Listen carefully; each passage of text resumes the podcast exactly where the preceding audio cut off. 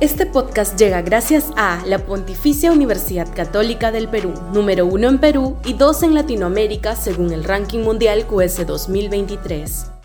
Este podcast llega gracias a Grupo Pragda. Desarrollamos negocios para crear flujo de efectivo y patrimonio para nuestros asociados.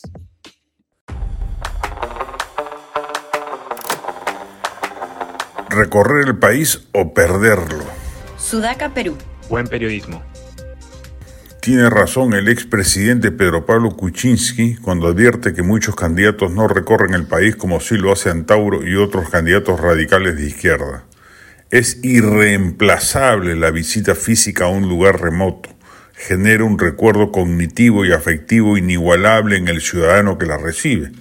Sobre ese recuerdo, luego será más fácil que se asiente el mensaje del candidato, porque claro está, en los pocos meses que dura la campaña propiamente dicha, es materialmente imposible recorrer todo el país y se debe uno limitar a las grandes capitales regionales y un par más de cada lugar con suerte y buena logística.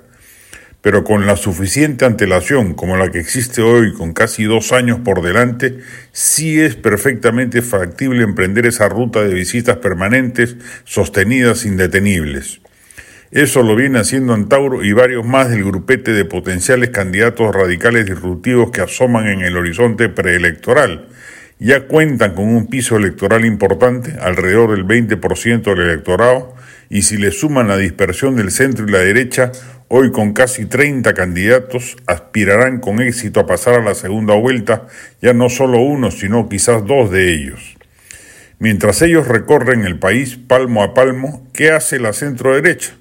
Sale en Canal N, RPP, Willas, algún noticiero de señal abierta, escribe en diarios que ya casi nadie lee y cree que así está sembrando semillas para el futuro.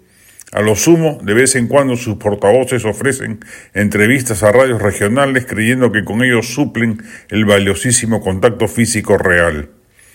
La centro derecha está perdiendo las elecciones del 2026. Si algo ha cambiado el país del 2021 a la fecha, ha sido para peor y ya el 2021 se inclinó por un candidato radical.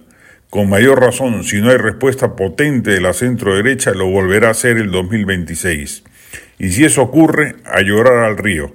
Habremos perdido el país porque la izquierda que vendrá no será democrática y al, al desastre económico que ocasionará le sumará la destrucción de la ya exangua institucionalidad democrática que mantenemos.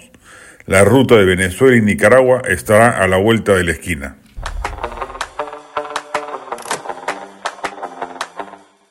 Este podcast llega gracias a la Pontificia Universidad Católica del Perú, número uno en Perú y dos en Latinoamérica según el ranking mundial QS 2023. Este podcast llega gracias a Grupo Pragda. Desarrollamos negocios para crear flujo de efectivo y patrimonio para nuestros asociados.